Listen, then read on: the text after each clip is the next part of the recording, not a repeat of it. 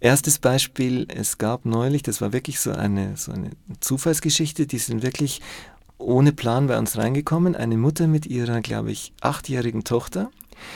Die haben sich das Haus angeguckt und dann hatte die Tochter sofort Lust, jetzt sofort was zu machen. Und dann hat die, hieß Emma, dann hat die Emma von einem Kollegen von uns ein Sperrholzbrett bekommen und hat mit einer Laubsäge ihre, ihren Namen ausgesägt. Vier Buchstaben ausgesägt.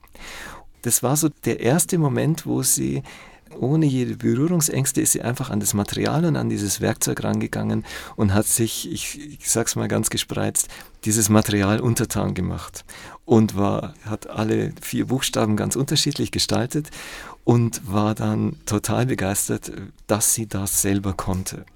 Und äh, die kommen jetzt ganz regelmäßig, die beiden, und sind in ganz unterschiedlichen Werkstätten unterwegs.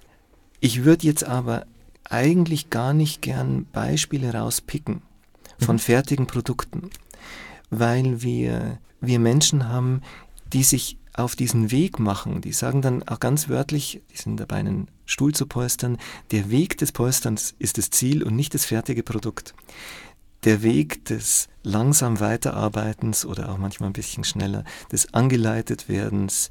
Neulich gab es einen Schmuckkurs wo eine ganz komplexe Geschichte gelehrt wurde, und zwar Steine zu fassen in Schmuckstücken. Das ist dann für einen Goldschmied auch tatsächlich eine Zusatzqualifikation, eine Zusatzausbildung. Da haben wir jetzt einen ganz tollen neuen Fachberater, der aus Spanien stammt, der zu dem Thema Kurse macht. Da haben mir Teilnehmerinnen und Teilnehmer aus dem Kurs genau dasselbe gesagt. Sie sind jetzt nicht hier, weil sie ein konkretes Projekt im Auge haben, weil sie ein Schmuckstück herstellen wollen, sondern weil sie diese Fähigkeit erwerben wollen. Und dann gucken Sie mal, was in Ihrem Kopf passiert, wenn Sie diese Fähigkeit haben, was Ihnen dann eigentlich für Projekte einfallen, was Ihre Kreativität Ihnen dann eingibt.